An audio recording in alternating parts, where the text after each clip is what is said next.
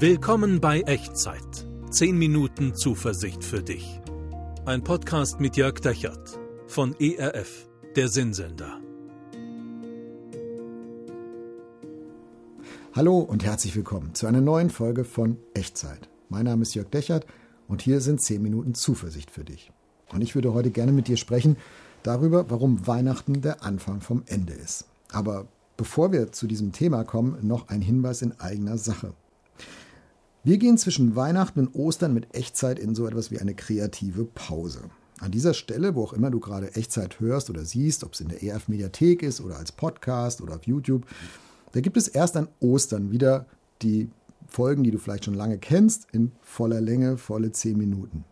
Aber damit du während unserer kreativen Pause nicht so ganz auf Echtzeit verzichten musst, habe ich für dich jede Woche einen Mutmacher aufgenommen. Und der ist kürzer, aber hoffentlich genauso eine Stärkung, eine Ermutigung für dich, für dein Leben, so wie die vollen regulären Echtzeitfolgen auch. Also die gibt es dann zwischen Weihnachten und Ostern immer Sonntagabends frisch und neu an dieser Stelle, wo du jetzt auch Echtzeit sehen oder hören kannst. So, jetzt aber zu unserem Thema, warum Weihnachten der Anfang vom Ende ist. Ich weiß nicht, ob du schon mal Zeuge bei einem Unfall warst, einem Verkehrsunfall. Ich habe das mal erlebt und es war echt spooky, es war echt eine ganz besondere Erfahrung.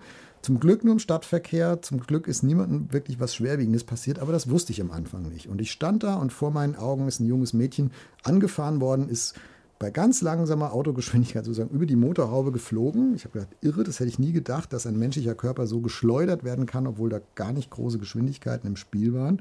Dann lag sie da auf der Straße und sie wollte wieder aufstehen und ich man weiß ja nicht, ne, ist was mit der Wirbelsäule und so. Ich habe gesagt, bleib mal liegen. Äh, ich rufe jetzt mal Hilfe an. Dann habe ich den Notruf gewählt und das hat dann ein bisschen gedauert und wie das dann so ist, irgendwann sagen die, ja, wir kommen. Und ab da ging es mir deutlich besser mit der ganzen Situation. Irgendwann kamen die dann auch, haben das junge Mädel aufgegabelt und einen Krankenwagen äh, gebracht, ins Krankenhaus gefahren und es ist tatsächlich nichts Schwerwiegendes gewesen. Aber ich wusste die ganze Zeit nach diesem Anruf, Hilfe ist unterwegs. Hilfe ist unterwegs und das hat für mich einen riesigen Unterschied gemacht. Also die, die Situation vor diesem Anruf mit diesem Unfall und in der ganzen Situation zu sein und die Situation hinterher nach diesem Anruf, es macht einen riesigen Unterschied, ob du weißt, Hilfe ist unterwegs. Vielleicht hat sich dein Problem, die Situation gar nicht geändert.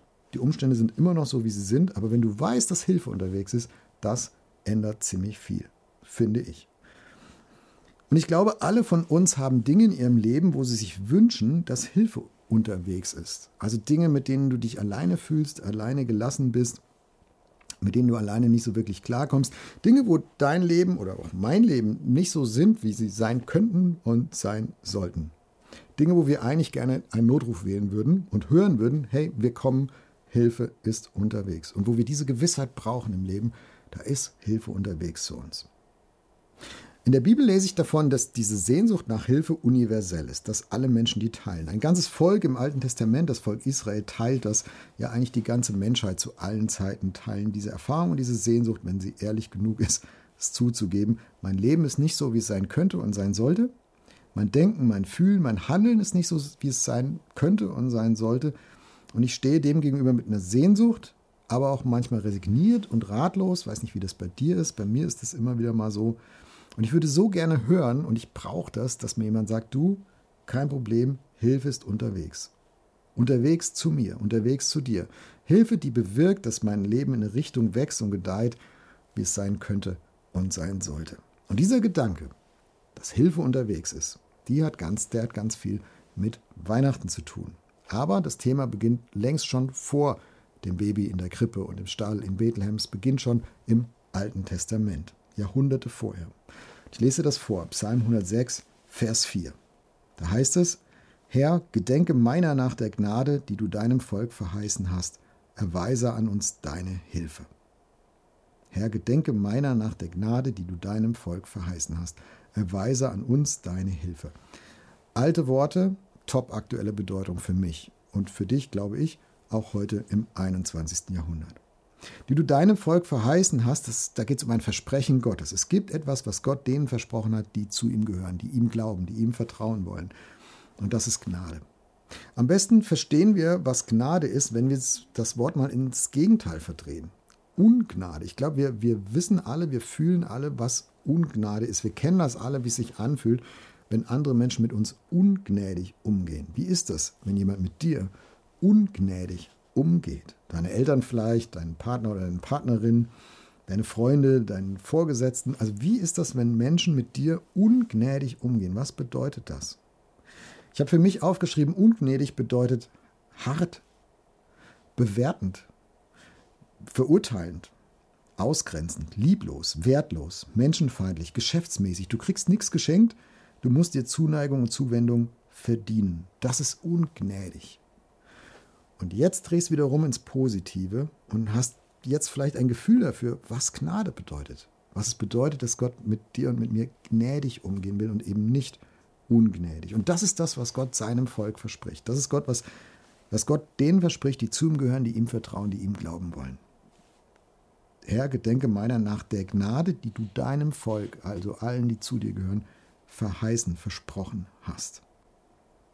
Und die Sehnsucht, die Bitte des Psalmschreibers hier ist, dass er diese Gnade Gottes im eigenen Leib und im eigenen Leben erfährt, hautnah, existenziell, also nicht so als theologisches Gedankenkonstrukt, sondern wirklich im eigenen Leben, in meinen Gefühlen, in meiner Handlung, in, in meinen Umständen. Gott begegne mir mit der Güte, der Zugewandtheit, der Freundlichkeit, der Nahbarkeit, der Barmherzigkeit, der Liebe, der Wertschätzung, dem Frieden, den du all denen versprochen hast, die dir vertrauen. Gott, schick bitte Hilfe.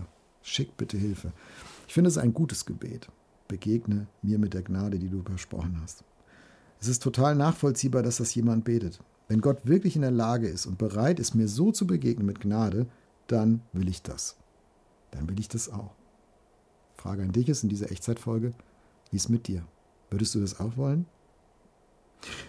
Und die gute Nachricht ist, Gott hat diese jahrtausendalte und über Jahrtausende universelle Bitte und Sehnsucht von Menschen tatsächlich beantwortet. An Weihnachten, mit dem Kind in der Krippe, im Stall von Bethlehem, mit Jesus. Es gibt ein bisschen später im Neuen Testament, also nach dieser Weihnachtsgeschichte und Geburtsgeschichte von Jesus, gibt es eine Szene, wo ähm, Jesus als Baby in den Tempel in Jerusalem getragen wird und ein älterer Prophet, Simeon heißt der, dem wird das Baby in die Hand gedrückt, um es zu segnen. Also so bisschen so, wie ich das am Ende jeder Echtzeitfolge auch mit dem, für dich mache mit dem Segnen. Und das war damals Usus, das war äh, Ritual, dass Neugeborene im Tempel in Jerusalem gesegnet worden sind. Und der Simeon nimmt Jesus als Baby auf den Arm und dann guckt er ihm in die Augen und dann sagt er so sinngemäß, nun kann ich in Frieden sterben, denn meine Augen haben den Heiland gesehen. Ich kann in Frieden sterben, er war schon sehr alt, der Simeon, denn ich habe gesehen, dass Gott sein Versprechen tatsächlich wahr macht. Gott schickt Hilfe. Hilfe ist unterwegs. Ich halte es in meinen Armen. Dieses Baby, dieses Kind, dieser, dieses Wesen, dieser Jesus, das ist Gottes Hilfe, die unterwegs ist. Tatsächlich. Dabei ist seine Welt, die Welt von Simeon, die Umstände noch gar nicht anders. Aber er hält dieses Kind in den Arm und er weiß, Hilfe ist jetzt unterwegs. Und so ist es für dich und für mich auch, glaube ich. Unsere Welt, unsere Umstände, die ändern sich nicht nur, weil du dich entscheidest, ich möchte gerne zu Jesus gehören, ich möchte vertrauen, ich möchte Gott näher kennenlernen. Aber wenn du weißt, dass Hilfe unterwegs ist, wenn du weißt, dass Gottes Gnade für dich unterwegs ist und sich dir zuwendet, dann macht das einen riesen Unterschied. Selbst dann, wenn viele Probleme alles andere als gelöst sind. Ich bin jetzt seit 30 Jahren Christ und ganz ehrlich, mein Leben ist an vielen Stellen immer noch nicht so, wie es sein könnte, wie es sein sollte, wie ich es gerne hätte. Und bei manchen Dingen fürchte ich, muss ich bis zum Himmel warten, bis das in Ordnung kommt.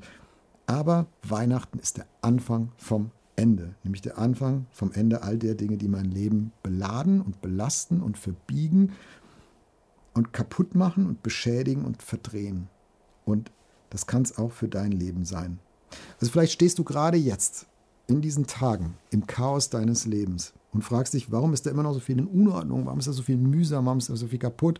Ich wünsche mir diese Gewissheit, dass, dass Hilfe kommt. Und ich möchte dir sagen, wenn du dich entscheidest, wenn du dich entschieden hast, Gott zu vertrauen und zu denen gehörst, die zu ihm gehören, und wenn du begonnen hast, deine Hilfe zu erwarten von ihm, von Jesus, dann hast du den Notruf gewählt.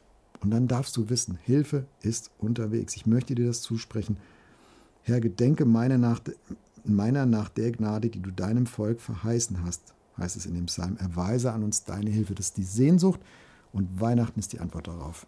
Weihnachten ist der Anfang vom Ende. Die Hilfe ist unterwegs. Lass uns dafür beten. Das wäre mein Vorschlag. Und wie immer bei Echtzeit, klingt dich ein in die Gedanken, die du mich sprechen hörst und mach so zu deinem eigenen Gebet. Wir beten. Jesus, hier bin ich. So wie ich bin. Mit meinem Leben, so wie es ist.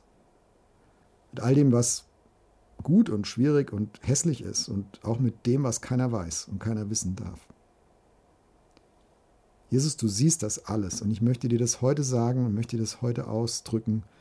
Ich möchte, dass, dass du mein Leben nimmst und, und es in deine Richtung weiterentwickelst. Ich möchte in deine Richtung leben. Ich möchte dir folgen. Ich möchte deine Gnade erleben, deine Zugewandtheit, deine Freundlichkeit.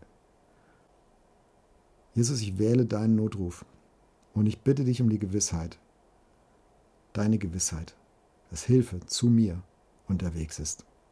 Amen. Schreib mir gerne, wie du dieses Gebet gebetet hast, wie du es erlebst, was gerade so in deinem Leben los ist, was diese Echtzeitfolge vielleicht auch an neuen Fragen oder Gewissheiten in dir ausgelöst hat. Kannst du entweder unten in den Kommentaren machen oder per E-Mail an echtzeit.erf.de. Ich freue mich freuen, von dir zu hören. Und nimm das als Gewissheit mit, auch wenn vieles in deinem Leben nicht so ist, wie es sein könnte oder sein sollte. Wenn du dich entscheidest, Jesus zu vertrauen, dann darfst du wissen, Hilfe ist unterwegs. Und dass Jesus gekommen ist an Weihnachten in diese Welt und in dein Leben, in mein Leben, ist der Anfang vom Ende dieser Dinge, die unsere Leben, die unser Leben kaputt machen und bedrohen und verbiegen und verdrehen. Ich verabschiede mich jetzt von dir in die kreative Pause zwischen Weihnachten und Ostern. Und wenn du magst, dann hörst oder siehst du nächste Woche an dieser Stelle den ersten Mutmacher, den ich für dich aufgenommen habe. Aber Gottes Segen, den, den gebe ich dir heute schon mit in die nächste Zeit. Der Herr segne dich und behüte dich. Der Herr lasse sein Angesicht leuchten über dir und sei dir gnädig. Der Herr erhebe sein Angesicht auf dich und schenke und bewahre dir seinen Frieden.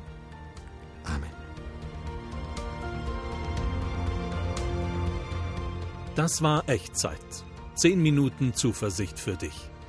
Ein Podcast mit Jörg Dechert von ERF, der Sinnsender.